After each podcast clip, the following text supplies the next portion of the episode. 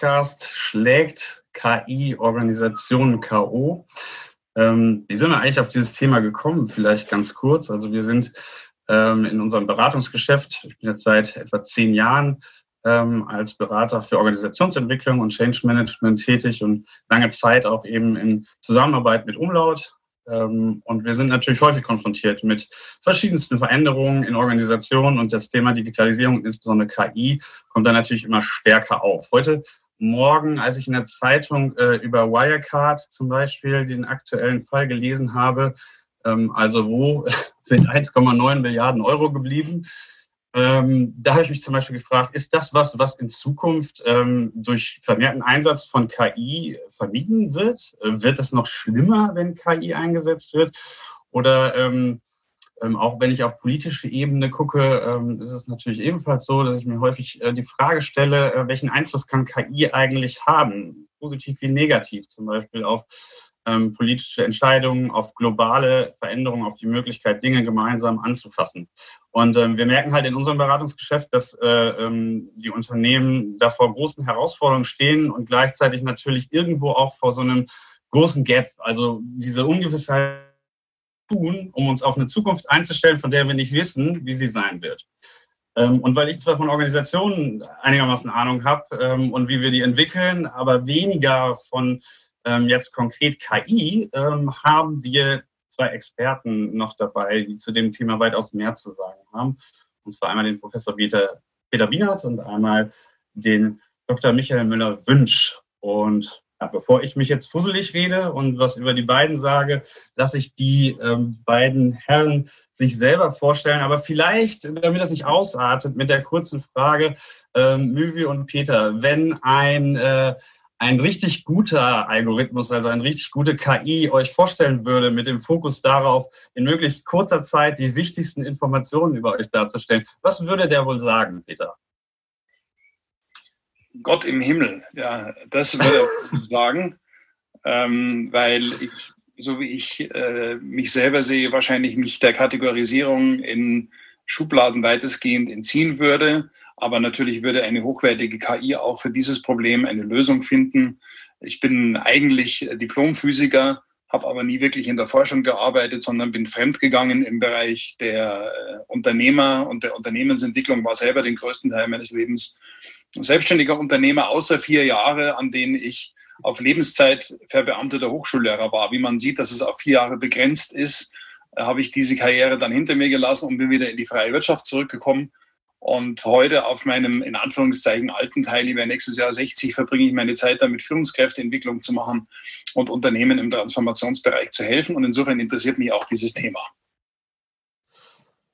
Das hat die KI schon mal ziemlich gut gemacht, finde ich. Ähm, Müvi, was würde sie bei dir sagen?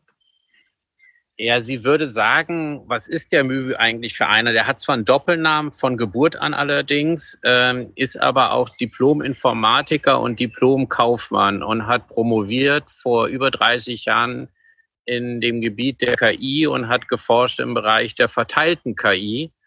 Ähm, und ist er jetzt nun KI-Forscher, ist er äh, Programmierer, Informatiker oder ist er Kaufmann?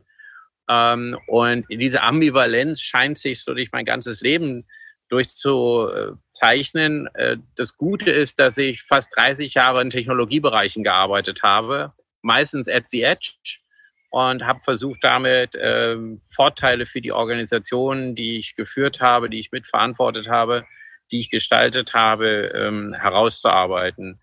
Ähm, und heute bin ich äh, Bereichsvorstand äh, der Marke Otto im Otto-Konzern für Technologie und ähm, habe das große Mandat und auch die Ehre, äh, die digitale Transformation mit KI, aber auch mit vielen anderen Ingredients voranzutreiben. Also es ist nicht KI, die den Erfolg von Otto im Moment ausmacht, aber es hilft. Vielen Dank, ihr beiden. Ähm gute KI. Ich bin, bin sehr zufrieden mit der Performance. Äh, ich würde gern ähm, die Diskussion rund um die Frage, welchen Einfluss ähm, hat KI auf ähm, zukünftige Organisationen, also damit meinen wir natürlich Unternehmen, aber auch andere Organisationsformen, ähm, die zum Beispiel nicht äh, ähm, profitorientiert sind, Und wir wollen uns vor allen Dingen fokussieren ähm, auf die Strukturen und Prozesse. Also was wird an Strukturen, was wird an Prozessen innerhalb von Organisationen verändert, wenn wir vermehrt auch immer besser werdende KI ähm, einsetzen. Und starten würde ich ganz gerne, und da versuche ich jetzt mal meinen Bildschirm zu teilen, ich hoffe, das funktioniert, mit einem kleinen Zitat. Ähm, ihr seht meinen Bildschirm und ihr müsstet ein Zitat des israelischen Geschichtsprofessors Yuval Noah Harari sehen. Ähm, der sagt, die meisten Menschen kennen sich selbst nicht besonders gut und begehen bei den wichtigsten Entscheidungen ihres Lebens oftmals schreckliche Fehler. Ähm, ich wollte euch fragen, wie ist das bei euch? Welche Entscheidungen, welche wichtigen Entscheidungen in eurem Leben heute lasst ihr denn bereits eigentlich von künstlicher Intelligenz übernehmen oder euch da zumindest sehr stark beeinflussen? Peter, fang mal an. Ich bin diesbezüglich technologieresistent, erstaunlicherweise. Also mich interessiert das Thema zwar inhaltlich sehr stark, ich halte es auch für eine der großen gesellschaftlichen und ökonomischen Herausforderungen. Ich selber misstraue dem aktuellen Stand weniger der Artificial Intelligence als sehr viel mehr der Strukturen, die darum herum gebaut werden. Also mein Misstrauen bezieht sich weniger auf die Technologie als sehr viel mehr auf die Frage, was übrigens Teil dieses Podcasts ist, dieses Themas, ob die Unternehmen, die AI heute einsetzen, überhaupt die notwendigen Strukturen haben, um zu berücksichtigen, was mit den Entscheidungen und mit den äh, Prozessen, die ich an die AI delegiere, dann am Ende des Tages gemacht wird. Insofern bin ich dafür ein relativ äh, schlechtes Beispiel.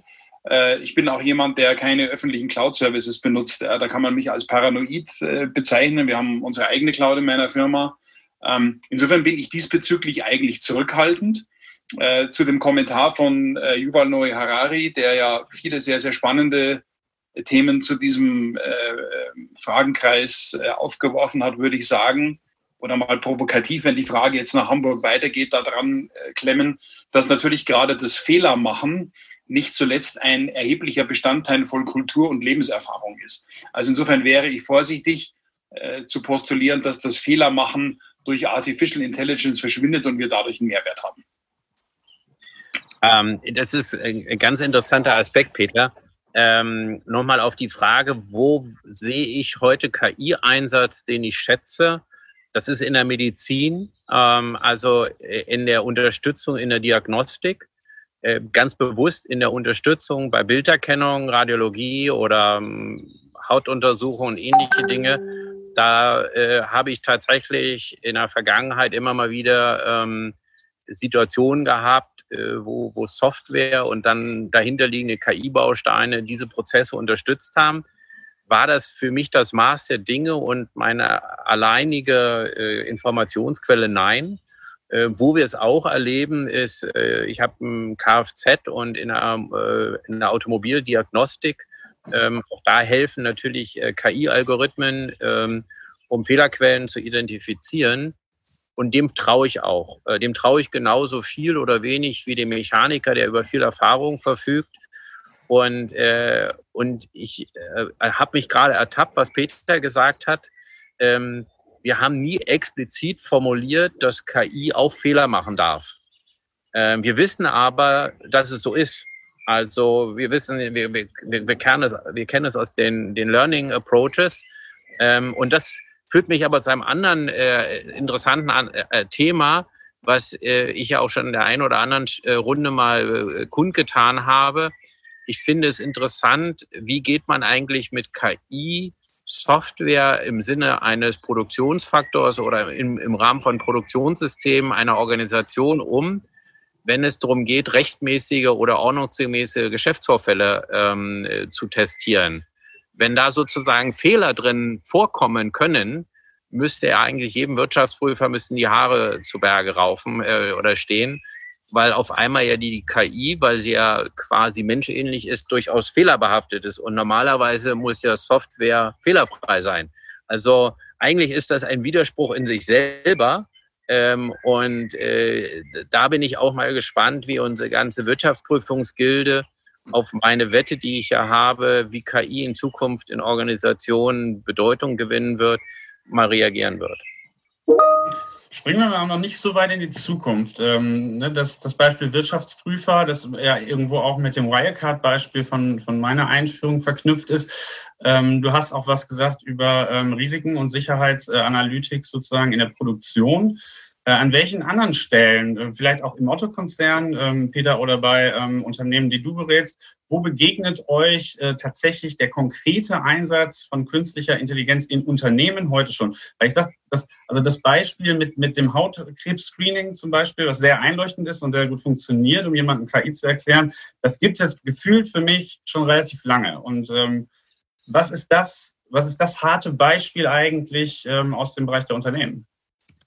Naja, also, mit, oder Peter, fang du mal an. Hätte, ich hätte, ich hätte es so gerne gehabt, dass du angefangen hättest, aber egal. Also dann, dann, dann, dann lege ich mal los. Also, ähm, also wir haben tatsächlich ja heute schon im Bereich von Text Mining und ähm, auch von Image Mining große KI-Anwendungen in Produktion. Text Mining, ähm, wir analysieren die äh, Kommentare äh, der, der Konsumenten zu den Produkten und machen dann eine Aggregated Review drauf und sagen, was fällt uns bei den ganzen Texten auf, wie die Kommentare aussehen zu Produktqualität, zur Usability und ähnliches mehr.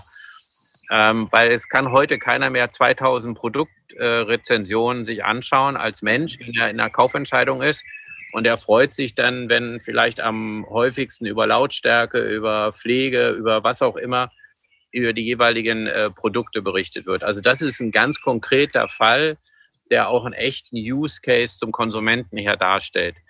Sind die Aggregated Reviews immer korrekt in der Aggregation? Aggregated Review ähm, vermag ich gar nicht zu sagen, weil ich es äh, ich persönlich nicht überprüfen kann.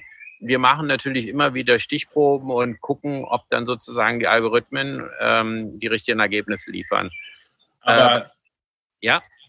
Ich wollte noch ergänzend fragen, wie, ähm, direkt bei der ähm, Kommunikation mit dem Kunden setzt ihr aber dann äh, die KI nicht ein. Also um über Kommunikationsbots zum Beispiel dann auch direkt in Kundenkommunikation zu treten, neue Spezifikationen, neue Anforderungen, neue Wünsche aufzunehmen.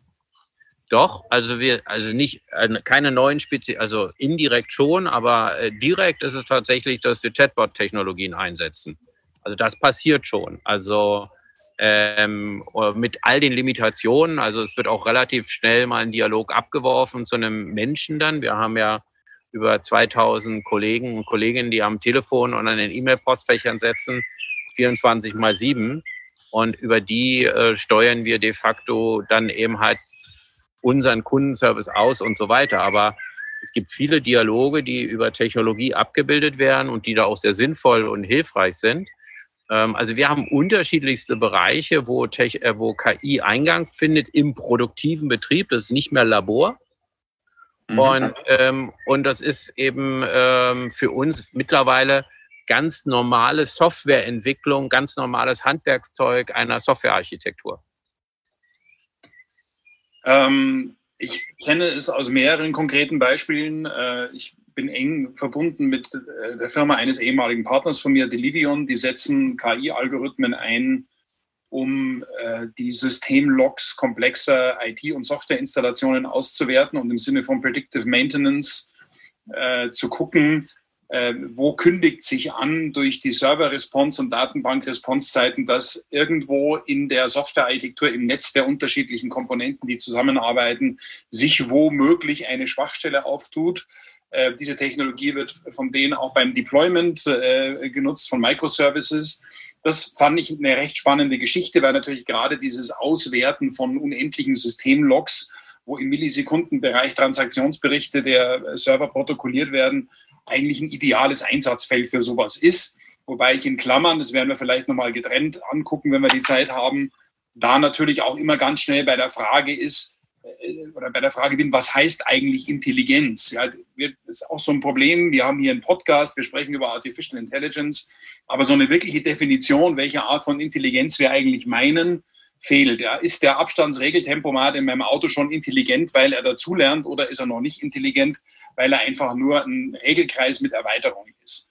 Mhm. ich sehe das im, im Bereich des digitalen Marketings sehr, sehr stark Also insbesondere bei der Bearbeitung von, von standardisierten Texten, das hat Müwe auch gesagt, und Texteingängen, bis zu dem Punkt, wo ich salopp sage, bei manchen Unternehmen, wenn die so weitermachen, haben sie auf der einen Seite die Mail-Roboter, die in ihrem Sinne Mails an Kunden verschicken und auf der anderen Seite die Roboter, die die Flut an Mails, die damit dann an Replies erzeugt werden, wieder verarbeiten, sodass wir eine Zukunft haben, in der Mail-Roboter Mails schreiben, die dann von Mail-Robotern verarbeitet werden, wo wir uns fragen müssen, welchen Sinn im Sinne einer Wertschöpfung äh, das hat.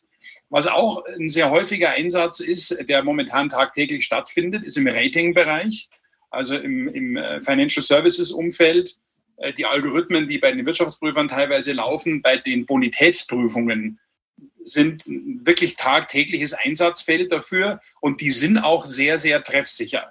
Also aus grundsätzlichen Analysen zu sagen, was ist die Bonität eines Unternehmens oder eines Konsumers. Äh, Gesichtserkennung in der Home Automation habe ich einen Kunden, äh, der daran arbeitet, kommt übrigens im nächsten Apple iOS jetzt auch, dass registrierte Benutzer in die Apple Home Automation mit eingebunden werden können. Letzter Punkt, äh, Szenarioentwicklung bei der Systemsimulation ist auch ein Einsatzfall, den ich persönlich kenne, wo künstliche Intelligenz benutzt wird, um eine, eine möglichst breite Szenarioentwicklung von möglichen Zukunftsperspektiven äh, zu ermöglichen. Und das wird auch sehr, sehr oft und mittlerweile sehr zuverlässig eingesetzt. Du hast ja schon ein bisschen auch den Blick äh, in die Zukunft gewagt. Also man, man merkt, ähm, es gibt an einigen Stellen schon äh, gerade so in der analytischen ähm, Arbeit, Möglichkeiten des Einsatzes oder überall da, wo sich ähm, Dinge standardisieren lassen, klassifizieren lassen. Ähm, was ist aus eurer Sicht ähm, der, die entscheidende Entwicklung, um einen wirklich breiten Einsatz von KI in Zukunft zu gewährleisten? Also was wird passieren, ähm, was einen wirklichen ähm, immensen Impact auf Organisationen in Zukunft haben wird? Also ich, ich glaube, du hast äh, zwei Entwicklungen. Die eine ist, äh, wenn du KI hat ja viel mit ähm, äh, viel auch mit Rechenpower zu tun. Und dadurch, dass wir sagen wir mal eine Hardwareleistung, als ich äh, vor gefühlten Hunderten von Dekaden mit KI anfing, war eins unserer großen Probleme Computing Power. Das, das ist sozusagen, da gibt's Lösungsansätze, wie wir große quasi neuronale Netzwerkstrukturen in verhältnismäßig äh, kleiner Zeit in die, ins Optimum hineinbringen. Ähm, also sozusagen, da wird man einen weiteren Boost halt erleben. Und der zweite Teil, der hat gar nicht so viel mit Technologie zu tun, sondern der hat was mit Mensch zu tun. Also wie vertrauen wir eigentlich diesem Ding, was äh, äh ja noch mehr aus der Blackbox herauskommt als unsere früheren EDV-Programme? Da wird ja so viel Mystifizierung betrieben, äh, was denn KI alles sein kann, von schrecklich bis ganz groß und großartig. Ähm, und da wird es sicherlich sein, wie akzeptiert man denn, ähm, wenn man quasi äh, den, äh, den Befund, äh, und jetzt bleiben wir vielleicht wieder in der Medizin eines Radiologen, ähm, nicht von einem Menschenarzt hat, sondern von einem Maschinenarzt hat. Und Glaubt man denn, dass der Maschinenarzt der schlechtere, schlechtere ähm, Diagnostiker wäre ähm, oder eben halt auch nicht? Und wenn wir, wenn wir sozusagen, also die Frage der Akzeptanz von KI entwickelten oder erarbeiteten Lösungen wird da sicherlich eine große Rolle spielen, das Vertrauen in die Lösung. Und das andere ist, ähm, das sind ja aber fast schon utopische Diskussionen, ähm, dass man sagt, äh, übernimmt die KI die Steuerung von ähm, menschgeprägten Arbeitsketten. Also äh, gibt sozusagen den, äh, den Roboter, der die Prozesskette der manuellen Tätigkeiten ausoptimiert ähm, und passt es zu unserem Sozial- und äh, Gesellschaftsbild, dass wir quasi eine Umkehrung machen, ähm, wer steuert wen, äh, die Maschine den Mensch oder äh, der Mensch die Maschine. Ich höre raus, äh, Mifi, dass du da aber eher skeptisch bist, was das Letzte angeht, dass diese Akzeptanz schnell kommt. Oder glaubst du, dass Menschen sich darauf einlassen, ähm, auch Koordinationstätigkeiten zum Beispiel in Unternehmen ähm, von KI, von Algorithmen übernehmen zu lassen? Naja, also, ähm, also ich bin der, skeptisch, dass es sozusagen eine Commodity ist wie der heutige Einsatz von Mobiltelefonen. Ähm, also wir haben vor knapp 13 Jahren ist das iPhone äh, auf den Markt gekommen. Wenn ich mich recht zurückersinne, das ist für uns eine Normalität, so einen Leistungsumfang eines solchen Gerätes zu haben. KI selber äh, ist das noch nicht. Ähm, da haben wir noch nicht die Normalität erreicht. Ähm, wenn du aber dir mal die Roboterforschung von zum Beispiel Boston Dynamics anschaust, was die mit ihren Robotern mittlerweile im Labor hinbekommen, das sind ja immense Arbeitserleichterungen bei physischen, äh, anspruchsvollen Tätigkeiten, die da zu erwarten sind.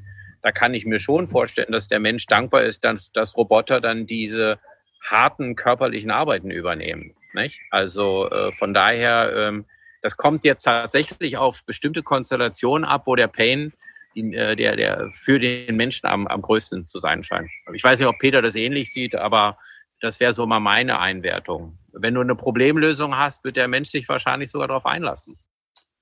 Das glaube ich auch. Ich glaube, die Dinge liegen auch weniger, weniger im Technologischen als sehr viel mehr auf, im, auf den ersten Blick banalen Fragen, die sich dann als sehr komplex erweisen. Ähm, ich nehme mal das Beispiel. Ich habe vor zwei Jahren äh, ein Meeting gehabt mit DJI, der Drohnenfirma. Und da sind also Prognosen abgegeben worden über die Entwicklung des Drohnenmarkts in Deutschland. Die waren, also der das hat mich an die coolsten Zeiten der New Economy erinnert. Ja.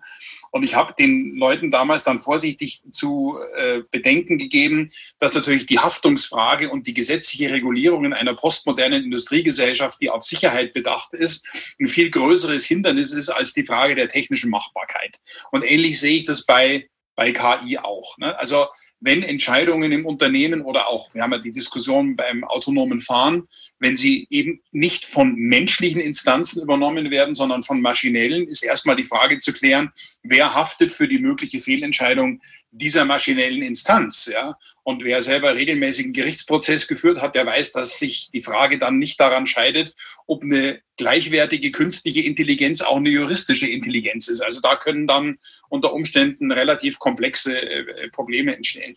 Ich glaube, bei die Akzeptanz, Möwe hat es auch gesagt, ist sehr wichtig.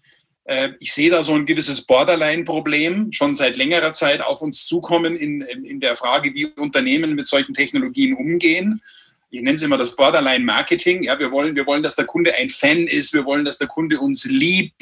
Wir wollen den Kunden umarmen. Und während wir ihn umarmen, fingern wir ihm hinten aus der Hosentasche seine, seine Brieftasche raus, um seine Daten zu klauen. Ja? Und das ist natürlich ein Kernproblem, wo wir sehen werden, der Konsumer, der Mitarbeiter, der Kunde, der Partner, wird als Mensch ja, in seiner Unvollständigkeit und in seiner Lebendigkeit bewerten, ob es ihm vertrauenswürdig erscheint, wie ihm begegnet wird. Und das ist eine große Herausforderung. Wollen wir dem Kunden sagen, dass jetzt eine künstliche Intelligenz am Werk ist? Wollen wir diese Transparenz? Wir sagen, lieber Kunde, du bist jetzt im Callcenter, aber du sprichst mit Carla, unserer digitalen Artificial Callcenter Agentin. Oder wollen wir ihm das lieber verheimlichen? Also diese Lösungen, diese Fragen der Kultur müssen natürlich dort äh, geklärt werden. Ja? Und natürlich auch die von mir schon aufgeworfene Frage des Perfektionsanspruchs. Ja? In dem Moment, wo wir, wo wir äh, wie es ja auch Unternehmenspolitik lange in der Prozessautomatisierung war, wo wir glauben, wir werden durch die Technologie perfekter, wird natürlich der Mensch automatisch einen Schutzreflex, egal ob als Mitarbeiter oder Kunde haben, weil er Angst davor hat, mit der ultimativen perfekten Instanz konfrontiert zu werden. Und das ist aber auch eher ein Kulturproblem als ein technisches Problem. Naja, aber wenn du, also, ja. oder Sven, mach du mal weiter. Ähm, ich fand interessant eigentlich, dass ihr, dass ihr beide sagt, ähm, naja, um die technologische Entwicklung brauchen wir uns, ich sage jetzt mal, äh, ein bisschen flachsig, gar nicht so zu kümmern. Das wird schon kommen. Ne? Wir werden die Speicherkapazitäten, die Computer-Performance haben ähm, äh, um da wesentliche Schritte zu machen. Aber es kommt auch darauf an, wie werden wir als Menschen sozusagen diese, ähm, dieses Abgeben von Macht, dieses Abgeben von Verantwortung, gesellschaftlich, aber auch ganz individuell, wie werden wir damit umgehen? Und ich komme ja, habe ich gesagt, aus dem Bereich äh, Change Management und ähm, uns ist immer klar, dass Geschichten zum Beispiel ein ganz wesentlicher Teil sind, ähm, um Menschen zu einer kollektiven Identität und auch zu einer gemeinsamen Bewegung irgendwo zu motivieren. Ne? Also wo, wo Geschichten gar nicht mal so entscheidend darüber sind, ob das jetzt die Wahrheit ist, die einzige Wahrheit, ähm, sondern viel entscheidender ist, dass sie halt ein Gefühl von Zugehörigkeit und von Identität vermitteln. Und ich frage mich jetzt, Entscheidungsprozesse mit, mit ähm, starkem Einsatz von künstlicher Intelligenz, wie könnten die könnten die in der Lage sein, Geschichten zu erzählen, die quasi so perfekt sind, dass jeder sagt, ja, da, äh, da gehe ich mit. Und die Führungskraft bräuchte das nur noch erzählen oder brauchst vielleicht gar nicht mehr sagen. Es erscheint direkt auf meinem Schirm. Also ist das vorstellbar? Ich kann dir ein Beispiel liefern, ähm, was vielleicht in die Richtung zielt. Wir haben ein, ein POC vor einem Jahr gemacht, wo wir über künstliche Intelligenz die komplette Artikelerrichtung bis zum, äh, bis zum äh, Verkauf auf unserer Website durchgesteuert hatten. Und am Anfang war das eine, also fast so ähm, ja, angsteinflößende Konstellation. Das wird alles komplett über Automaten gemacht. Was wir festgestellt haben, es gibt einige qualitative Unzulänglichkeiten. Was ich aber grandios fand, war, dass die Mitarbeiter, um deren Aufgaben es da ging, dieses Stück Software, was wir da gebaut haben, ähm, sozusagen in eine Humanform. Das war nämlich auf einmal äh, die Kollegin Claudia, die uns unterstützt, bei den Millionen von Artikeln ähm, ähm, die, die Arbeit zu übernehmen, die wir eben, weil wir eben nicht mehr neues Personal einstellen wollten oder und so weiter, sonst nicht gewährt. Also sie war eine digitale Kollegin und so wurde sie in das Team aufgenommen. So, jetzt ist das eine rein funktional, sachlich orientierte Struktur, die wir da entwickelt haben. Und deren Beitrag für das Team wo sie eben halt diese Leistung erbringen konnte, die noch äh, ab und zu mal nachgesteuert werden musste, wurde sehr, sehr positiv eingeschätzt. Du, mit der gehst du aber nicht zum Barbecue und mit der trinkst du auch nicht an der Kaffeetheke mal ein Cappuccino. Also die, du, du entwickelst keine soziale Interaktion. Also uns fehlt ja genau sozusagen der, der, der Schritt in diese Utopie, wo der, der, der Roboter auf einmal humani, humanide äh, Charakterzüge halt entwickelt. Aber was ich bemerkenswert fand, und das waren keine Informatiker, die auf die Idee kamen, sondern das waren die Kollegen in den Fachbereichen, die Claudia sozusagen ins Team aufgenommen haben, weil sie gemerkt haben, die hilft ihnen bei ihrer Arbeits- und Aufgabenlast. Und wenn man sich das mal so vorstellt, welche Akzeptanz da auf einmal entwickelt, weil da wurde auf einmal ein Problem tatsächlich gelöst, ähm, fand ich das persönlich grandios. Und was ich persönlich dann noch grandioser fand, ich habe dann die Frage an das Team gestellt, was macht es eigentlich mit euch? Und die haben halt gesagt, naja, es ist für uns eine Hilfe. Warum sollen wir die Hilfe nicht annehmen? Und, ähm, und das war, aber das war eben eine sehr positiv, sehr nach vorne ausgerichtete ähm, Sache. Ich weiß nicht, ob man mir zum Mund reden wollte, will ich nicht ausschließen, aber ähm, insgesamt war das, und deswegen erzähle ich das hier auch so, es gibt Konstellationen, dass Menschen sehr äh, optimistisch diese Chance ergreifen und gar nicht so angsterfurcht sind, wie wir manchmal, wie ich auch manchmal selber behaupte. Ja, ich meine, wenn man, wenn man sich mal so die Geschichte überhaupt des Medienumgangs der Menschen anguckt, ähm, ich erinnere mich jetzt gerade, als du das erzählt hast, Movie, an die ähm, diese Szenen, als ähm, äh, damals die ersten Kino- oder äh, ja, Kinofilme waren es letztlich, die ersten Filmvorführungen gemacht wurden, wo ähm, Leute quasi ähm, schreiend weggelaufen sind, weil sie irgendwo eine gefilmte Menschenmenge auf sich zukommen sahen ähm, also der, der, die, die Angst, die am Anfang so stark da ist und selbstverständlich ähm, in jedem drin ist, weicht einer Selbstverständlichkeit des Umgangs mit dem Nützlichen, wenn man sich erstmal in, im Grunde damit angefreundet hat. Auf der anderen Seite, und äh, jetzt teile ich nochmal mit euch ein anderes Bild, ähm, Peter, das würde ich dann mal gerne an dich richten. Auf der anderen Seite sagt der amerikanische Medienwissenschaftler und, und Priester war er auch, ähm, John Kalkin, erst gestalten wir unsere Werkzeuge, dann gestalten sie uns. Ähm, und wir sehen hier die Smombies, äh, äh, die sozusagen in ihrer Haltung und in ihrem Verhalten äh, nicht nur standardisiert und gebückt sind, sondern eben auch klar ähm, beeinflusst äh, von dem Werkzeug, was sie erschaffen haben. Also diese Art von Frankenstein-Nummer äh, Peter, was passiert mit dem Menschen, wenn KI tatsächlich ähm, noch viel stärkeren Einfluss ähm, darauf hat, was in Organisationen, was in Unternehmen passiert? Naja, äh, äh, ne, die Art und Weise, wie Gemeinschaften funktionieren, sei es jetzt in Organisationen oder in Gesellschaften, ich nenne das, wie das kollektive Betriebssystem sich entwickelt, äh, ist immer schwer äh, äh, vorherzusagen. Ich glaube, das wird sehr, sehr stark davon abhängen, ob wir uns aufraffen können, ähm, die Warum-Frage, die natürlich momentan auch ein bisschen überstrapaziert wird, in einem größeren Rahmen zu beantworten. Denn die eigentliche Frage ist ja, was wir wollen. Ja, Müwi hat es auch gerade gesagt, ja, wenn wir den Anspruch haben, dass uns die Technologie Dinge abnimmt zur ultimativen Erleichterung, dann kommt natürlich übrigens ein Zitat von äh, Harari ja, aus seinem Buch Homo Deus. Dann kommt irgendwann die Frage, wenn wir eine Droge nehmen könnten, die uns ohne Gesundheitsschaden das permanente Glücksgefühl implementiert, würden wir diese Droge nehmen oder würden wir es bleiben lassen? Jetzt sind wir mitten in der Matrix, ja, im Film. Na, willst du die Pille nehmen, ja oder nein? Aber das ist die grundsätzliche Frage.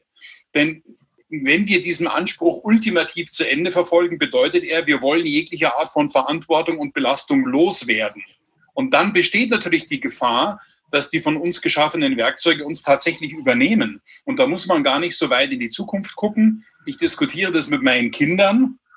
Ich habe fünf Kinder im Stall in unterschiedlichsten Altersklassen. Und was ich sehr spannend finde, ist, dass die Generation äh, meines zweitältesten Sohns, der jetzt 17 ist, dass sie nicht begreift, dass sie zwar mit Selbstverständlichkeit eine höchst komplexe Technologie als tagtäglichen Bestandteil ihres Lebens versteht, aber keinerlei Interesse, auch als Generation, ein sehr unterdurchschnittliches Interesse daran entwickelt, zu verstehen, wie diese Technologie funktioniert.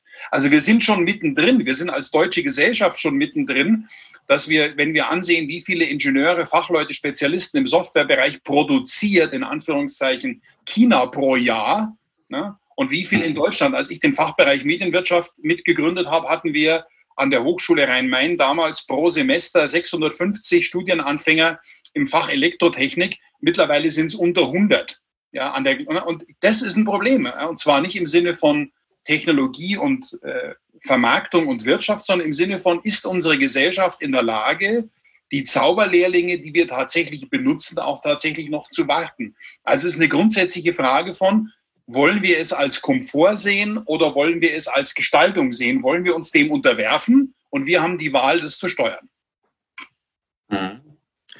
Das heißt, ihr würdet dann auch denken, wenn man heute ähm, sozusagen an die Vorbereitung, an die Gestaltung ähm, der ähm, ja, KI-gestärkten oder KI-durchsetzten, wie immer man es dann beurteilt, Organisation von morgen geht, muss man sich dann äh, im Grunde nicht nur diese Fragen stellen, sondern auch Räume schaffen, um zu vermeiden, äh, dass man selbst eigentlich Opfer äh, dieses KI-Einsatzes wird, dass man selbst also in den Feldern, wo es äh, Menschen braucht, weiterhin notwendig ist? Ist das ein Gestaltungsmerkmal? Naja, ähm, ich, ich, ich meine, wenn wir mal drauf schauen, wie Dinge ähm, sich in Organisationen oder in unseren Gesellschaften entwickelt haben, dann haben wir uns doch in allen Lebensbereichen und Jahrhundertstrukturen darüber gefreut, Hilfen zu bekommen. Ähm, das war eine Zeit lang vor allen Dingen äh, bei, bei maschinellen physischen Prozessen und jetzt ist es in der Informationsverarbeitung. Und, ähm, und jetzt kommen wir halt in den Bereich rein, wo wir nicht nur den, den Automaten haben, der eins und eins schneller zusammenrechnen kann als viele Menschen, sondern wir haben einen, der zumindest primitive, intelligente äh, Prozesse ähm, auch unterstützend machen kann. Und wie wir eine Substitution von ähm, äh, manueller Arbeit durch maschinelle Arbeit und kognitive Arbeit durch KI wahrscheinlich beobachten werden, hat es ja nie den, äh, sagen wir mal, die, die Vollübernahme gegeben. Und ich, ich bin davon überzeugt, dass wir immer wieder in einem Abwägen eine graduelle hybride Aktion, äh, Struktur haben werden, wo Mensch und KI eine insgesamt äh, komfortablere äh, erzeugte äh, Gesamtlösung produzieren.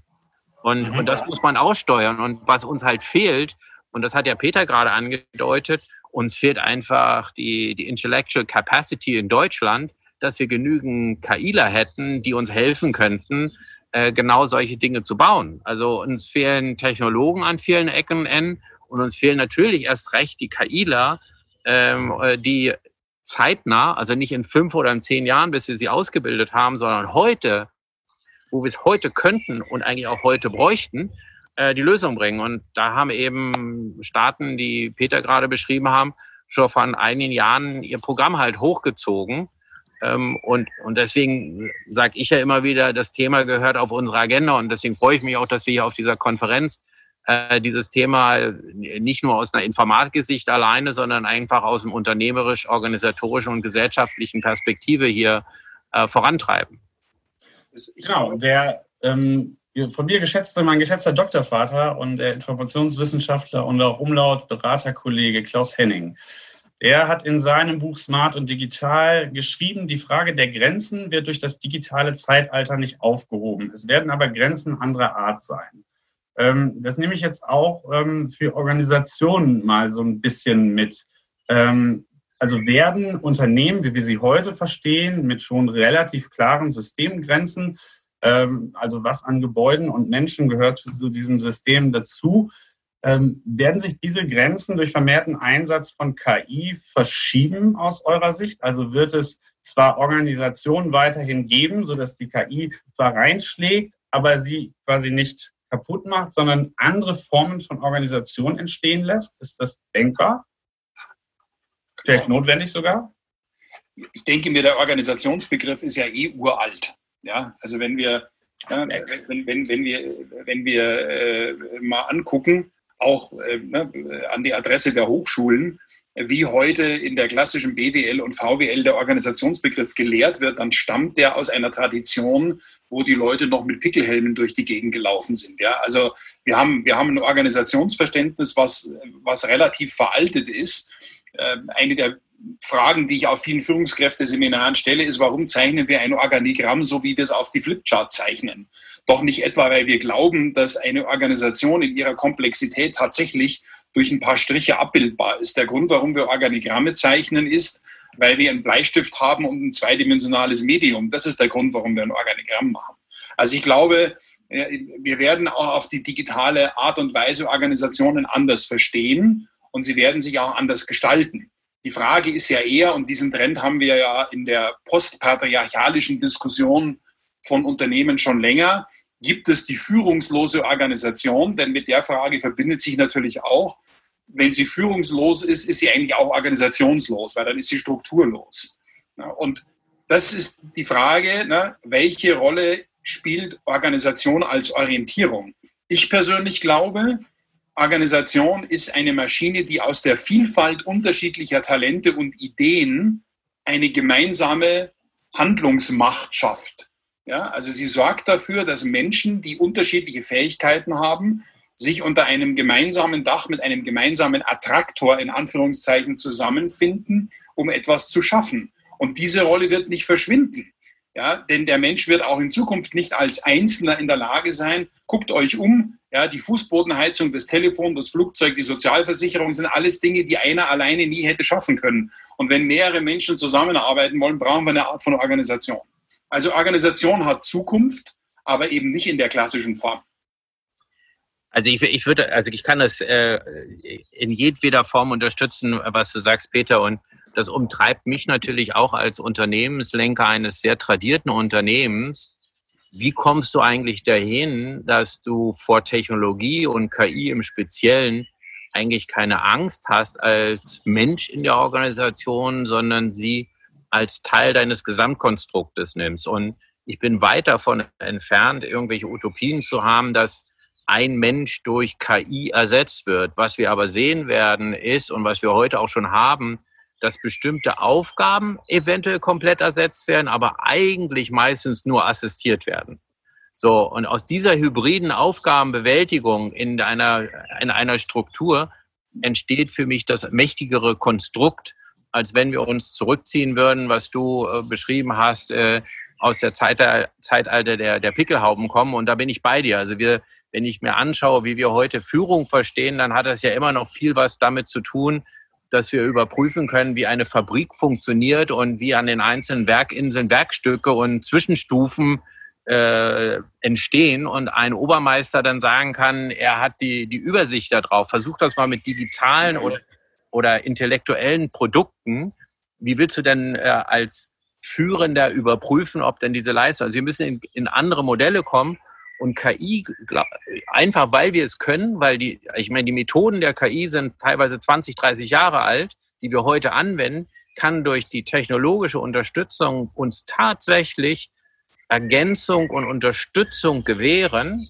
aber nicht den Ersatz, dass wir sagen, ein Unternehmen wird äh, in den nächsten zehn Jahren alleine durch KI gesteuert und entschieden. Das halte ich persönlich für absurd.